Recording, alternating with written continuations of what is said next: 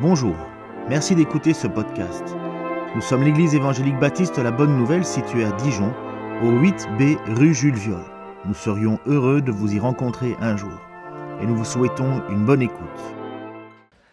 Rendre des comptes. Qui aime faire ça?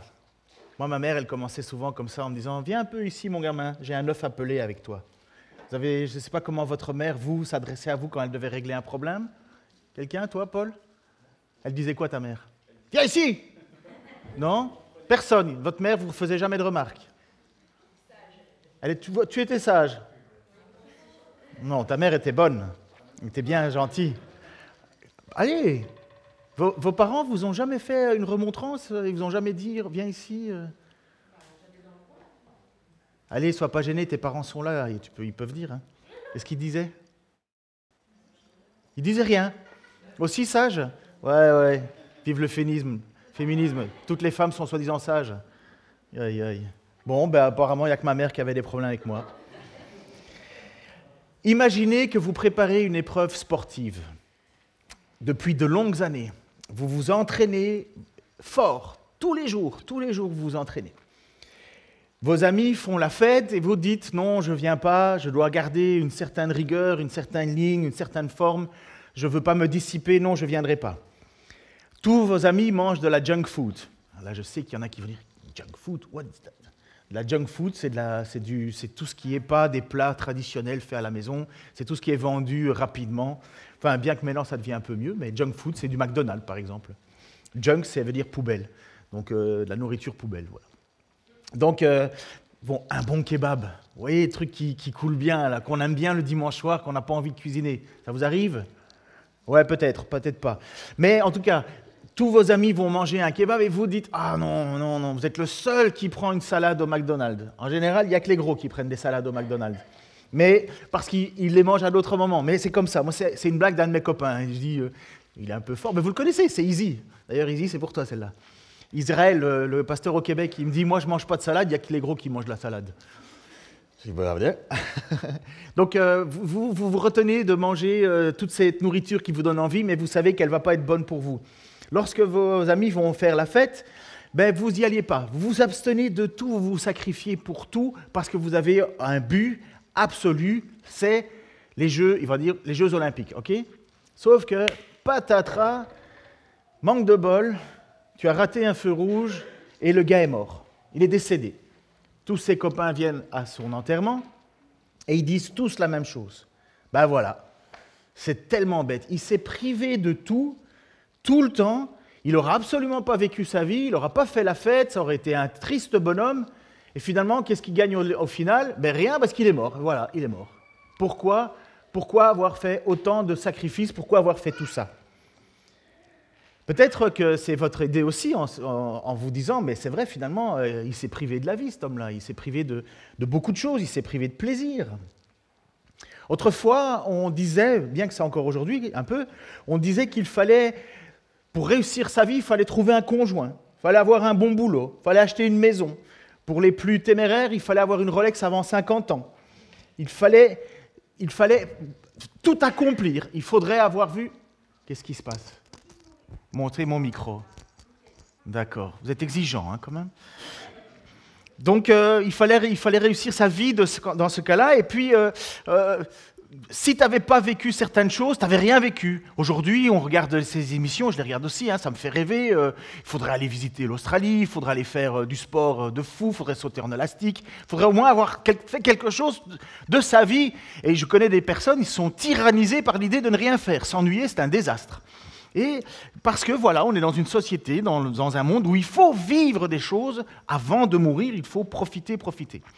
Même beaucoup plus aujourd'hui, dans la jeunesse, euh, bien qu'on a déjà passé cette époque-là, euh, les, tout derniers jeunes qui viennent d'arriver euh, dans le, mouvement de pensée, style mon pote Jalil là en haut, mon gamin, mon fiston, 18 ans, ils n'ont pas la même notion de philosophie de vie que, nous.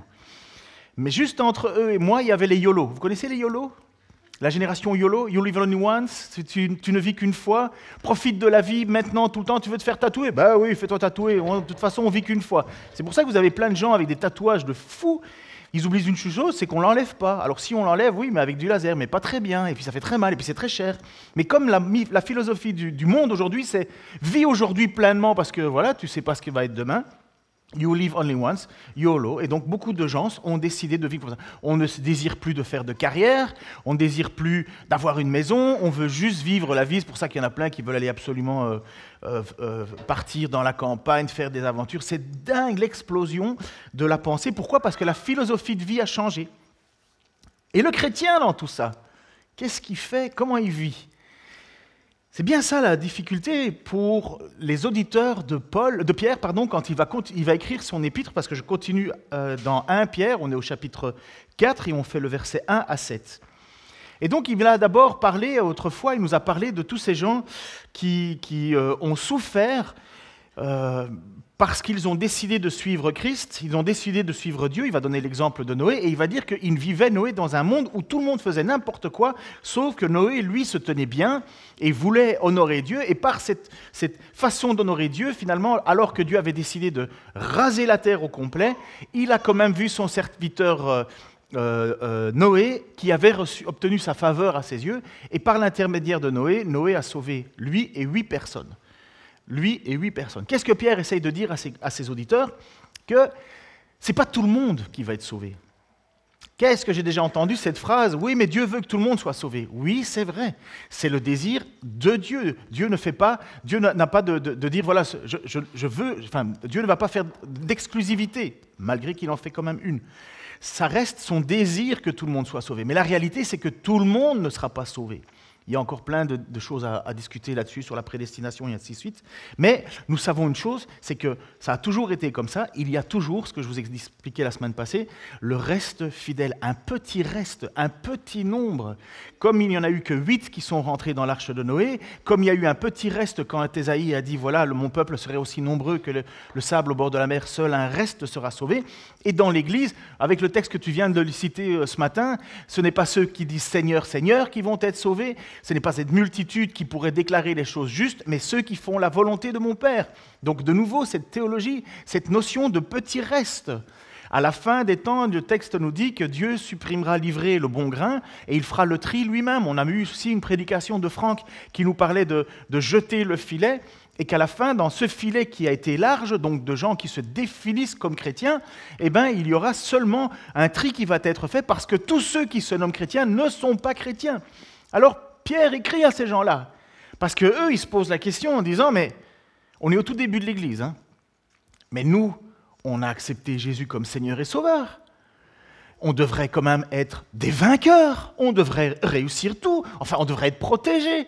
Et, il nous a dit qu'il reviendrait. Et on attend patiemment qu'il revienne, on fait des efforts, on ne se comporte pas comme tout le monde, mais il n'arrive pas. Pire, il y a des gens de chez nous qui sont morts. Et on fait quoi avec eux? Ben Alors, ils ne vont, pas être sauvés quand Jésus va revenir. Ben, ils sont perdus. Voilà ce à quoi Pierre répond. Et il va commencer, versets 1 et 2. Ainsi donc, puisque Christ a souffert pour nous dans son corps, vous aussi armez-vous de la même pensée. Celui qui a souffert dans son corps en a fini avec le péché, afin de plus vivre en suivant les désirs des hommes, mais la volonté de Dieu pendant le temps qui lui reste à vivre ici-bas. Donc, Pierre écrit à cette communauté de gens qui sont raillés, qui sont moqués. Euh, Ce n'est pas encore une persécution forte à l'époque de Pierre, ce n'est pas encore les, grosses persécutions de masse, mais il y a déjà des persécutions à gauche, à droite, euh, de personnes qui en perdent la vie, mais c'est plutôt le fait qu'on on, ridiculise les chrétiens.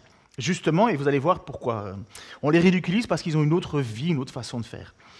Mais Pierre va rappeler à cette, église, on dit, mais oui, mais Jésus aussi, il a souffert. Jésus aussi, il a souffert dans son corps. Mais parce qu'il y a une chose que vous deviez régler et qui doit être réglée, c'est qu'il faut en finir avec le péché dans votre vie. Voilà, il va dire ça à cette église chrétienne qui est là et qui est toute naissante. Il va dire, il faut que vous fassiez la guerre au péché. Christ a souffert pour ce péché, et eh bien vous aussi, vous allez devoir souffrir pour persévérer. La persévérance va passer à travers la difficulté. Et il va dire ceci, qui est assez particulier, celui qui a souffert dans son corps en a fini avec le péché. il n'est pas en train de dire que parce que tu souffres, tu pêches plus. Mais il y a une réalité, la souffrance réoriente. Moi, je sais que les gens, quand ils souffrent, c'est à ce moment-là qu'ils prient vraiment. Ils souffrent pas, ils prient pas, ou pas trop, ou pas très bien, ou pas très longtemps, ou pas très euh, intensément. Mais quand la souffrance est là, alors là, waouh, c'est parti, et ça tourne. Rien de nouveau sous le soleil, c'est comme ça que Dieu a fonctionné avec les juges. Vous connaissez le livre des juges, juste avant Josué? Le livre des juges, c'est une période en fait où le peuple fait n'importe quoi. Et il y a une petite phrase qui revient sans arrêt. Le peuple euh, s'était éloigné de Dieu et il faisait ce qu'il voulait. Et c'est pourquoi Dieu les a livrés à son oppresseur. Il peut les livrer à la famine, il peut les livrer à des, populations euh, nomades qui viennent pour attaquer. Bref, le peuple est dans la tristesse. Pourquoi? Parce qu'à chaque fois, ils abandonnent Dieu. Et en abandonnant Dieu, Dieu les envoie à la difficulté. Lorsqu'ils sont dans la difficulté, ils crient à Dieu. Dieu suscite un sauveur. Et ce sauveur vient pour remettre de l'ordre, mais ce n'est pas encore le sauveur absolu, c'est juste quelqu'un qui vient régler une situation politique ou, ou, ou, de guerre. Mais après ça, le texte nous dit comme redondant, et le peuple oublia ce qu'il avait fait, il se retourna, et de nouveau, et ainsi de suite. Et c'est comme ça pour vous, pour moi, pour tout le monde. Alors, Amen qu'il existe la souffrance. Parce que la souffrance, c'est le meilleur moyen de te ramener, de te ramener sincèrement à Dieu. Celui qui ne veut pas souffrir, a oublié que Christ a souffert. Et Christ a souffert dans son corps. Et voilà ce qu'il nous dit donc. Ainsi donc, puisque Christ a souffert, donc lui aussi a souffert, eh bien vous aussi armez-vous de la même pensée. Quelle même pensée? La croix. Monsieur Roger euh, M. Reimer, dans son, dans, dans son commentaire sur la première épître de Pierre, va dire ceci. Pour endurer la souffrance, les chrétiens doivent s'armer d'un courage semblable à celui de Christ, servir les autres d'un service semblable à celui de Christ et se consacrer à Dieu avec une foi semblable à celle de Christ. C'est tout simple, mais c'est tellement vrai. Et nous devons considérer que nous sommes morts au péché. Qu'est-ce que ça veut bien dire être mort au péché? Est-ce que quelqu'un a compris ce que ça voulait dire être mort au péché? Levez la main si vous n'avez pas encore compris. Je suis là pour ça, je suis payé pour ça. Mais ceux qui ont déjà compris, est-ce que vous savez ce que ça veut dire être mort au péché? J'adore votre silence. Vous savez qu'à l'école, à l'époque, euh, on avait une cote comme ça avec participation en classe. Et si les, élèves participaient pas, eh bien, vous aviez un zéro. Bon, ici, on ne parle pas de ça, mais qui sait ce que ça veut dire être mort au péché? Allez, il y en a. Ah, vas-y. Bon, j'en ai un. Merci. Ça tombe bien, c'est un ancien en formation. Franck, tu m'inquiètes là. Tu n'as pas levé la main. Tu sais pas ce que ça veut dire être mort au péché? Ah ben, ah ben alors, qu'est-ce que attends pour ta main? Voilà. Allez, on recommence. Qui sait ce que ça veut dire être mort au péché? Bon, toujours deux. Alors ben, c'est bien, ça justifie pleinement ce que je vais faire. Nous sommes plus considérés comme pécheurs. Pourtant, nous péchons encore. Et c'est peut-être pour ça qu'il y a le malaise entre vous, entre nous ici. Parce qu'on sait très bien qu'on pêche encore. Mais pourtant, on est mort au péché. Mais qu'est-ce qui se passe? Je suis mort au péché, je suis encore pécheur ou je suis plus pécheur Est-ce que, que ça veut dire qu'il ne devrait plus y avoir de péché en moi? Ah, Certainement, mais la réalité c'est que j'ai quand même du péché en moi. Mais je t'aime Seigneur, alors qu'est-ce que je fais? Ben, On est tiraillé, et voilà pourquoi vous êtes certainement dans cette situation de ne pas oser lever la main, parce que vous ne voudriez pas être certainement trop orgueilleux en disant, oui, oui, je suis mort au péché. Je ne vous ai pas demandé si vous l'étiez, je vous demandais si vous aviez compris. Oui, vous êtes mort au péché. Pourquoi?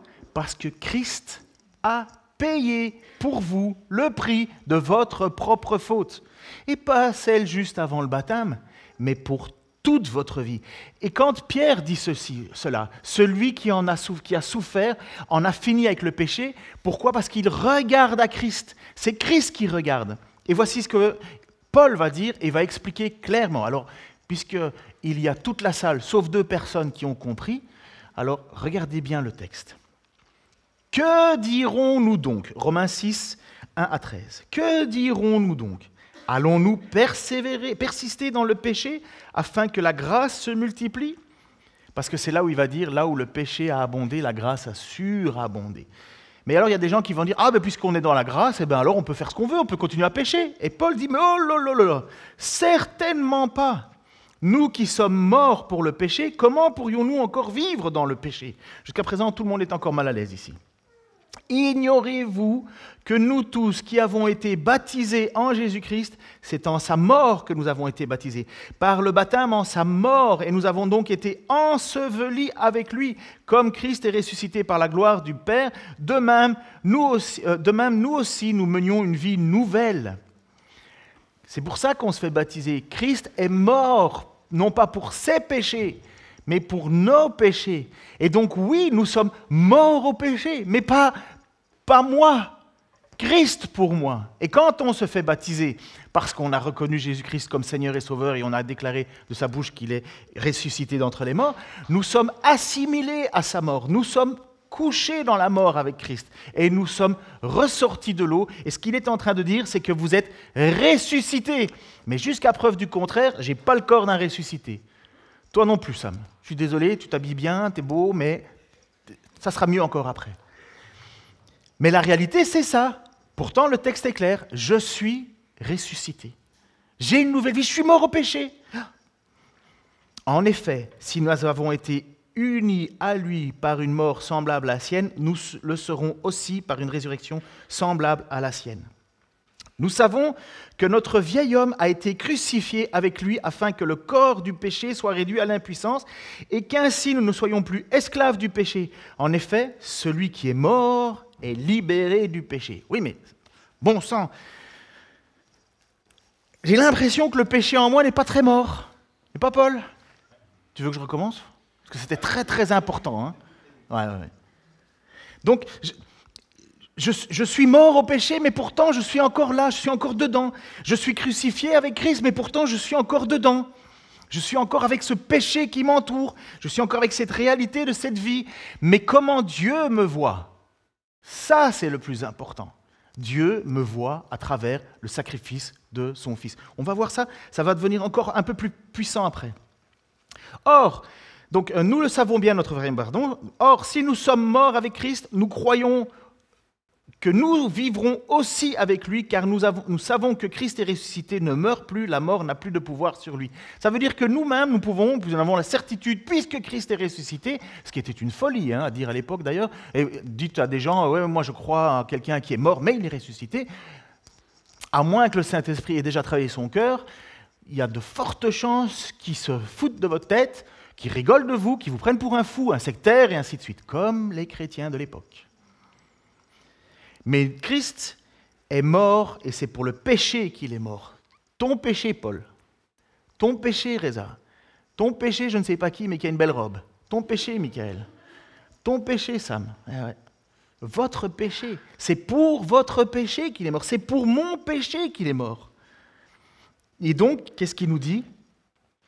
Que le péché ne règne plus dans votre corps mortel pour vous soumettre à lui par ses désirs. Ne mettez plus vos membres au service du péché comme des instruments de l'injustice, mais au contraire, livrez-vous vous-même à Dieu comme des morts revenus à la vie, ce qu'on appelle un zombie. Non, mais pas un zombie, mais vous comprenez, on est des morts revenus à la vie. Donc c'est ce que nous sommes. Mais au contraire, livrez-vous vous-même à Dieu comme des morts revenus à la vie et mettez vos membres au service, à son service comme des instruments de la justice. Voilà ce que nous sommes. Et c'est complètement fou à comprendre. Et je comprends qu'on n'a pas tous levé la main. Parce que être mort au péché, ça veut dire que Dieu ne nous regarde plus à travers notre péché. Pas parce qu'on ne pêche plus, parce que Christ est mort pour notre péché. Et c'est ça le cadeau absolu, immérité. Et on est, est-ce qu'on va continuer à pécher alors, puisque Christ est mort pour notre péché? Ben non, on va plus continuer. Certainement pas. Certainement pas. Quelqu'un qui dit moi je, pêche tranquille parce que Christ est mort pour moi, ben, je pense qu'il n'a rien compris. Mais pourtant, je pêche encore, alors. Ah, quelle tension, n'est-ce pas? Quelle horrible tension. Vous n'avez pas cette petite tension entre vous? Paul l'avait aussi. Hein. Il va dire Malheur à moi, euh, malheureux que je suis, qui me délivrera de ce corps de mort? Christ. Christ. Quand? C'est ça la grande question. Quand? Eh bien, la grande réponse, c'est que ce n'est pas maintenant. À moins le retour de Jésus-Christ, ce qui serait pas mal la semaine prochaine, moi ça m'arrangerait, mais on ne sait pas, on ne sait ni quand ni comment, on sait, enfin comment, il y en a plein qui se disent qu'ils savent comment, mais comme ils, ont deux comment, ils se tapent dessus pour savoir exactement le vrai comment. Quand, eux, il y en a qui le savent, mais à chaque fois qu'ils donnent une date, ben, ce n'était pas la bonne. Alors Christ nous dit que même le Père, seul le Père le sait. Donc Dieu, euh, le Fils ne sait pas quand il va revenir. Je pense qu'il y a une volonté de vouloir euh, garder des choses dans un état d'attente. Mais il dit qu'il va revenir. Alors soit Christ revient, il nous prend avec lui, il nous libère une fois pour toutes de ce corps de péché, alors que nous sommes déjà crucifiés.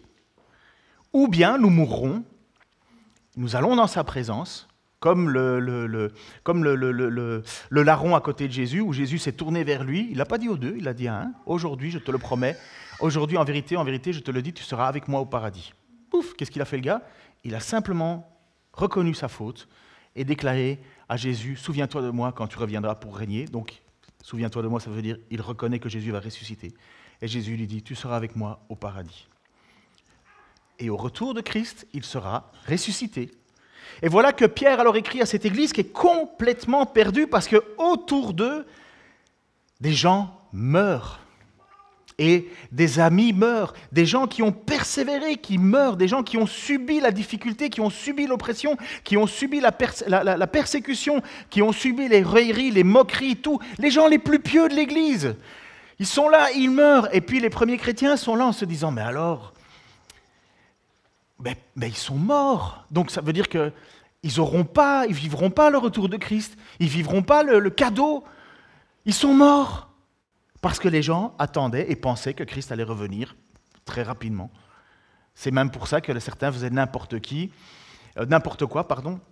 Certains avaient dit oui, même Christ est déjà, certains prêchent que Christ est déjà revenu. Et il dit non, non, non. Il faut patienter. Mais il va dire que dans cette patience, il y a une bataille à mener. Et ça, c'est ta bataille. C'était la bataille pour eux, c'est la bataille pour tout chrétien, et c'est ta bataille à toi. Ok, les gens rigolent de moi. Les gens pensent que je suis fou. Le jour où je me suis converti, ça a été euh, un grand changement dans ma vie, tellement changement que j'ai perdu 98% de mes amis en un mois. Je ne faisais plus ce qu'ils faisaient. Je ne le faisais plus. C'est plus marrant encore que mes propres parents, alors que moi j'étais en train de, devenir une épave à cause de la drogue, lorsque je suis devenu euh, me suis, parce que la conversion a été radicale, j'ai plus touché à la drogue dans, la minute après ma conversion, eh ben, il s'inquiétait en me disant, mais qu'est-ce qu'il a? Qu'est-ce qu'il a? Il, il, est rentré dans une secte. Oh, il, a dû, il, se fait laver le cerveau. Il doit avoir un gourou. Oh, en plus, il est, mes copains disent, oh, t'es même plus marrant. Tu, tu sais même plus faire la fête. T'es trop sérieux. tu deviens un fanatique. Non, il faut savoir gérer 50% de Dieu 50% de la vie. Non, il faut être équilibré, Ken. Mais toi, tu plus équilibré. Toi, tu donnes 100% pour Dieu maintenant. Mais enfin, qu'est-ce que tu deviens? Ça m'intéresse plus de passer mon temps avec toi.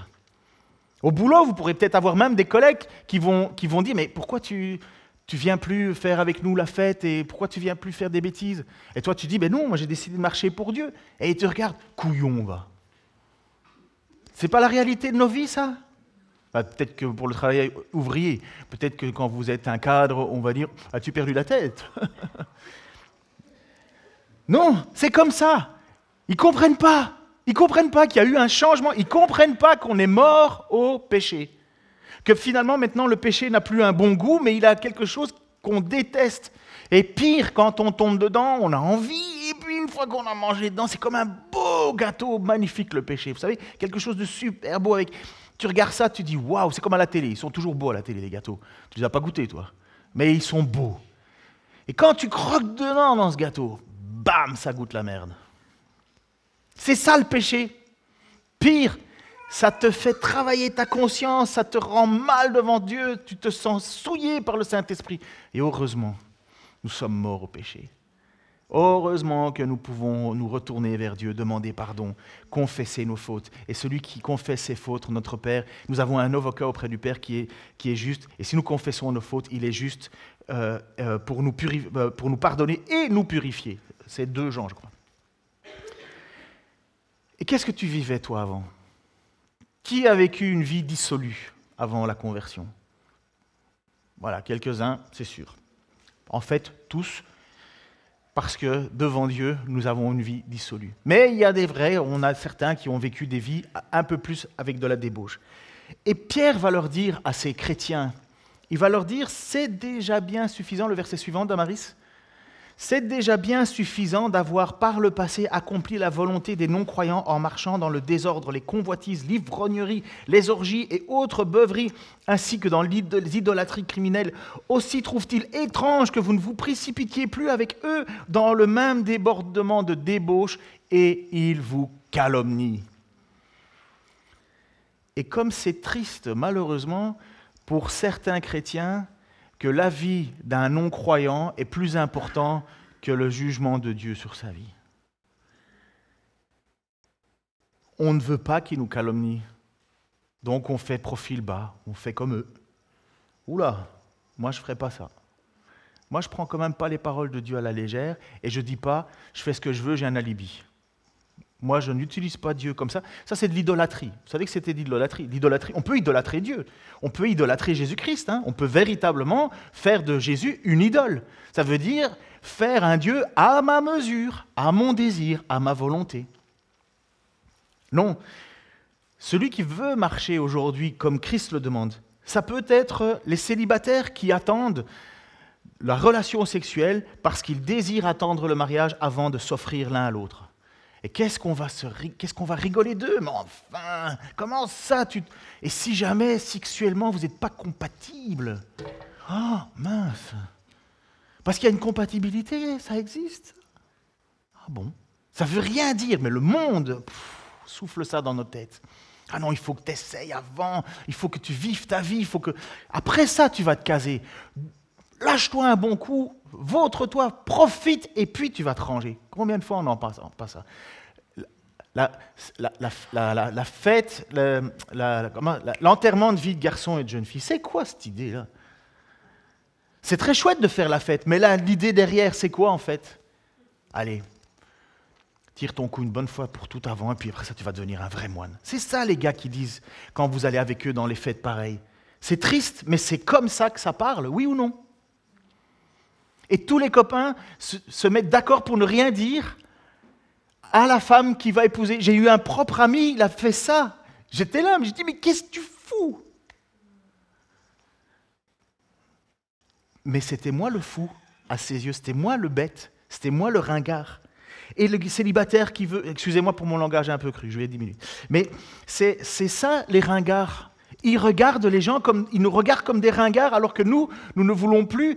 Comme il dit, il trouve étrange que vous ne vous précipitez plus avec eux dans la même débordement de débauche et il vous calomnie. Il rigole de toi. Ceux qui veulent garder un enfant arrivé de façon impromptue et il dit, mais enfin, tu vas rater ta vie.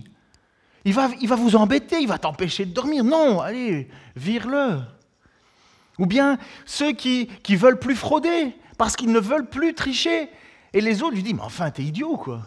Tu peux te faire de l'argent facile. Non, je veux pas. Pourquoi? Parce que justement, on ne veut plus vivre dans ces débordements de débauche. Et oui, on va être calomnié.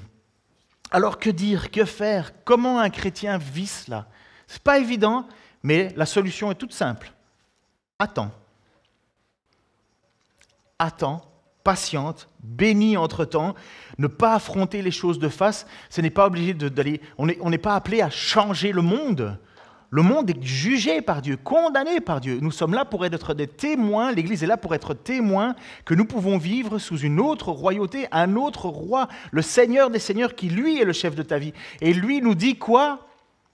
Moi aussi, j'ai été calomnié. Moi aussi, on m'a rejeté. On m'a craché dessus. J'ai fait du bien, j'ai fait toutes choses.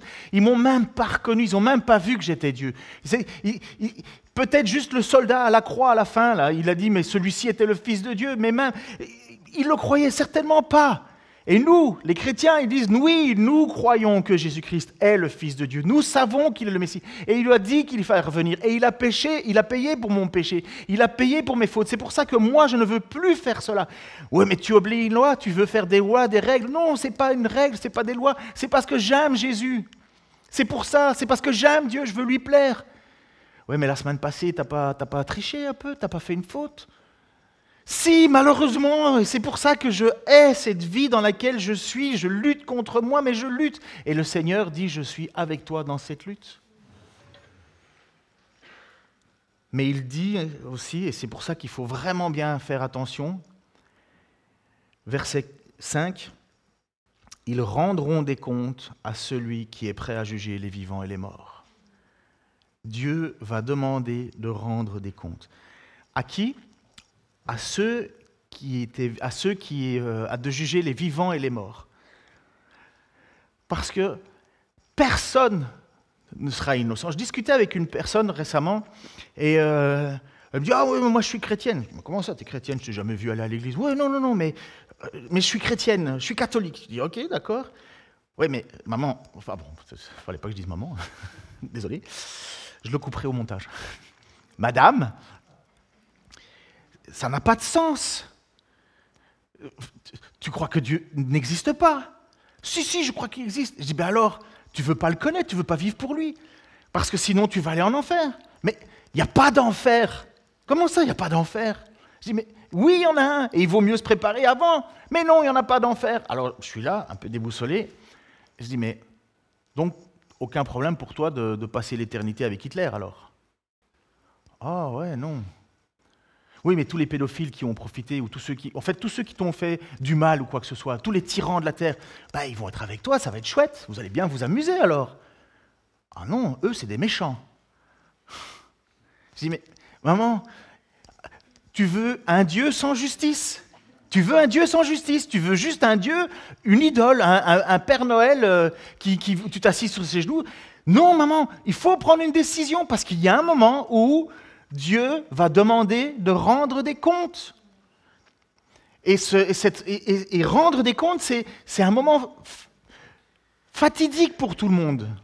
Et c'est pour ça que nous avons, nous, pourquoi? Parce que Dieu a posé son regard sur toi et il a dit, tu vas devenir mon enfant. Ce n'est pas par un désir humain, ce n'est pas par euh, le fait que tu es né dans une famille chrétienne, mais c'est par la volonté du Seigneur qu'il en est devenu enfant de Dieu. C'est, le chapitre 1 de Jean, ça doit être au verset 6, je crois. Le Père, à la fin, prendra tous les chrétiens qui ont persévéré, parce qu'il n'y a pas de salut sans persévérance. À la fin seront sauvés ceux qui auront persévéré. C'est quoi persévérer? Ça veut dire continuer à croire jusqu'au bout. Ne vous inquiétez pas, Dieu vous tient à la main. Jésus vous tient à la main. Mais on doit persévérer. D'ailleurs, si je dois résumer la persévérance, qui sont ceux qui sont sauvés Ceux qui persévèrent? Qui sont ceux qui persévèrent? Ceux qui sont sauvés.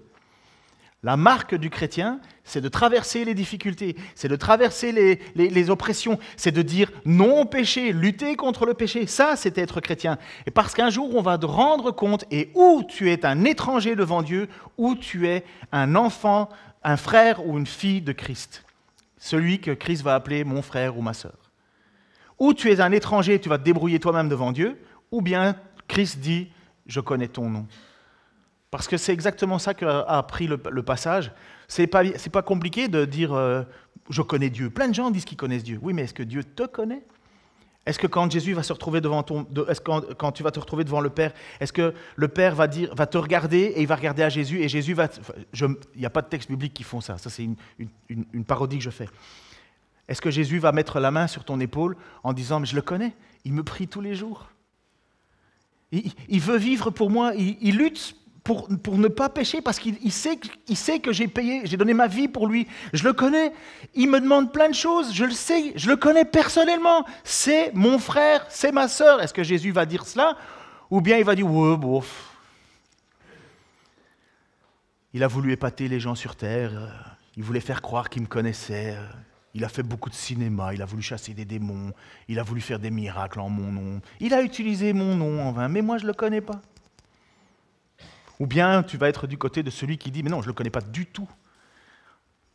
J'ai eu l'occasion, je lui, ai mis des gens sur sa route, ces personnes lui ont présenté mon évangile, ma bonne nouvelle, puisque Christ est l'évangile. Je lui ai présenté cette bonne nouvelle que Dieu était prêt à lui pardonner toutes ses fautes, mais il a regardé ça, il, pire, il a critiqué tous les chrétiens, tous ceux qui avaient décidé de vivre pour moi, il les a regardés de haut, il leur a craché dessus, il leur a manqué. Ils préféraient vivre dans la débauche. Et voilà le jour où ils rendront compte. Je me dépêche, parce que Bernadette est impatiente. Vous savez que c'est son anniversaire aujourd'hui. Il ne faut pas lui dire. Hein. Il faut pas lui dire. Hein. Elle, elle, déteste qu'on lui dise que c'est son anniversaire. Alors, comme elle déteste que c'est son anniversaire, toute l'Église va lui dire que c'est son anniversaire. Elle va être rouge comme une pivoine. Et donc, ces premiers chrétiens étaient là. Je mets l'image suivante, Damaris.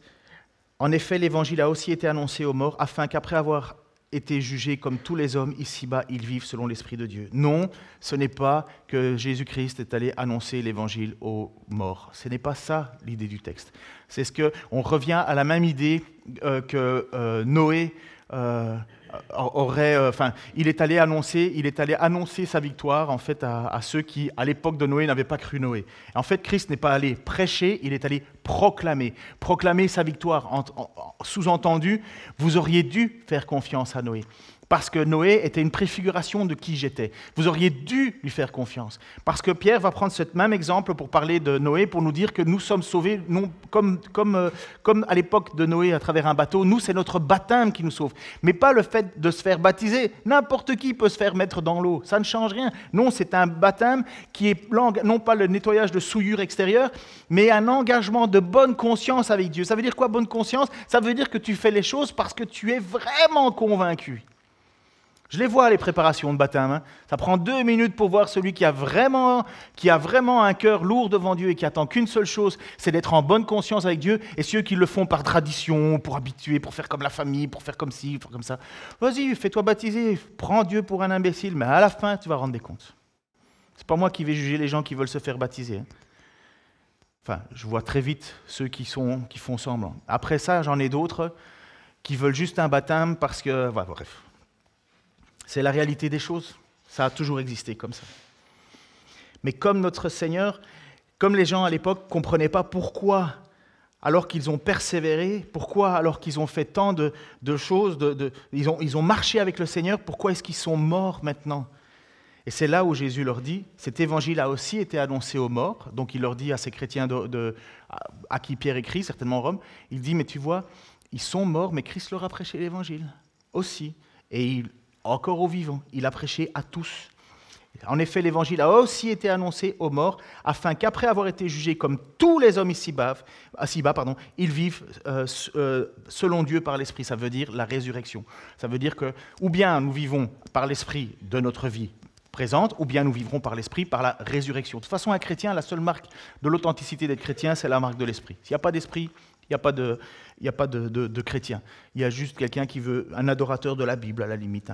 mais l'esprit, et c'est quoi les, fruits de l'esprit? Vous le savez, hein, c'est le véritable changement de cœur. Première chose, la lutte contre le péché puis porter du fruit. Comme, on l'a dit, comme tu l'as dit, si ne vous demeurez pas en moi, vous ne porterez pas de fruit. Parce qu'à la fin, Dieu va juger, il va couper les serments, il va en jeter au feu. Mais le meilleur moyen de porter du fruit, c'est qu'il faut nous élaguer. Ça fait mal, il faut retirer certaines choses dans nos vies. Il ne faut, faut, faut, pas que la vie chrétienne soit un passe-temps, il faut que la vie chrétienne soit ta nouvelle vie. Ça va ça? Super. Les chrétiens, et je termine avec ça, les chrétiens sur le chemin d'Emmaüs, les tout premiers disciples, ne comprenait pas non plus cette histoire de mort et de résurrection. Et, mais enfin, si nous sommes, il a dit qu'il allait ressusciter, mais regardez, comprenez bien que c'est exactement à ce genre de questions que Pierre répond. Ils n'ont pas compris encore ce qu'était la résurrection et ils voient des gens autour d'eux mourir et ils se disent, mais ils ont raté, Dieu, ils ont raté l'occasion. Ils sont morts trop tôt. Ah, s'ils étaient morts un peu plus tard, ils auraient pu être ressuscités, mais bon, là, ils sont morts, ils sont morts. Ils n'avaient pas tout compris. Comme les disciples d'Emmaüs. Ah, c'est peut-être un peu petit. Ce même jour, deux disciples se rendaient à un village appelé Emmaüs, éloigné de Jérusalem d'une douzaine de kilomètres. Ils discutaient ensemble de tout ce qui s'était passé, donc la mort, la crucifixion, et ainsi de suite. Pendant qu'ils parlaient et discutaient, Jésus lui-même s'approcha et fit route avec eux. Mais leurs yeux étaient empêchés de le reconnaître. Et il leur dit, de quoi parlez-vous en marchant pour avoir l'air si triste? Si triste. L'un d'eux, dénommé Cléopas, lui répondit, Es-tu le seul en séjour à Jérusalem qui ne sache pas ce qui est arrivé ces jours-ci? Quoi? leur dit-il Ils lui répondirent ce qui est arrivé à Jésus de Nazareth, qui était un prophète puissant en actes et en paroles devant Dieu et devant tout le peuple, et comment les chefs des prêtres et nos magistrats l'ont fait arrêter pour qu'il soit condamné à mort, et l'ont crucifié. Nous espérions que ce serait lui qui délivrerait Israël, mais avec tout cela, voici déjà le troisième jour que ces événements se sont produits. Il est vrai que quelques femmes dans notre groupe nous ont beaucoup étonnés. Elles se sont rendues de grand matin au tombeau et, n'ont pas trouvé son corps. Et elles sont venues euh, dire que des anges leur ont apparu et ont annoncé qu'il est vivant. Quelques-uns des autres sont allés, sont allés au tombeau et ils ont trouvé les choses comme les femmes l'avaient dit. Mais lui, ils ne l'ont pas vu. Alors Jésus leur dit, Homme sans intelligence, dont le cœur est lent à croire tout ce qu'ont dit les prophètes, ne fallait-il pas que le Messie souffre ces choses et qu'il entre dans sa gloire? Puis commençant par les écrits de Moïse et en continuant par euh, ceux de tous les prophètes, il leur expliqua dans toute l'Écriture ce qui le concernait. Et qu'est-ce que Pierre dit? Vous souffrez? Christ a souffert. Et il a fallu qu'il souffre pour en finir avec le péché. Tu souffres? C'est très bien, parce que toi aussi, tu en as fini avec le péché. Si je dois résumer en une phrase, et donc c'est mon premier, je termine, je termine et je termine pour le meilleur et pour le pire. Le Christ innocent a souffert, mais il a été ramené à la vie.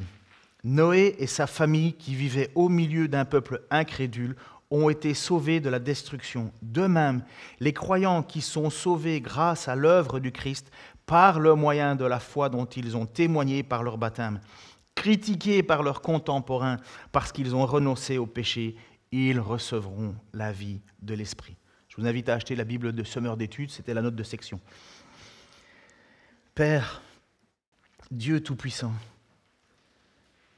devant le péché, Seigneur, qui est autour de nous, qui est en nous, nous te disons merci.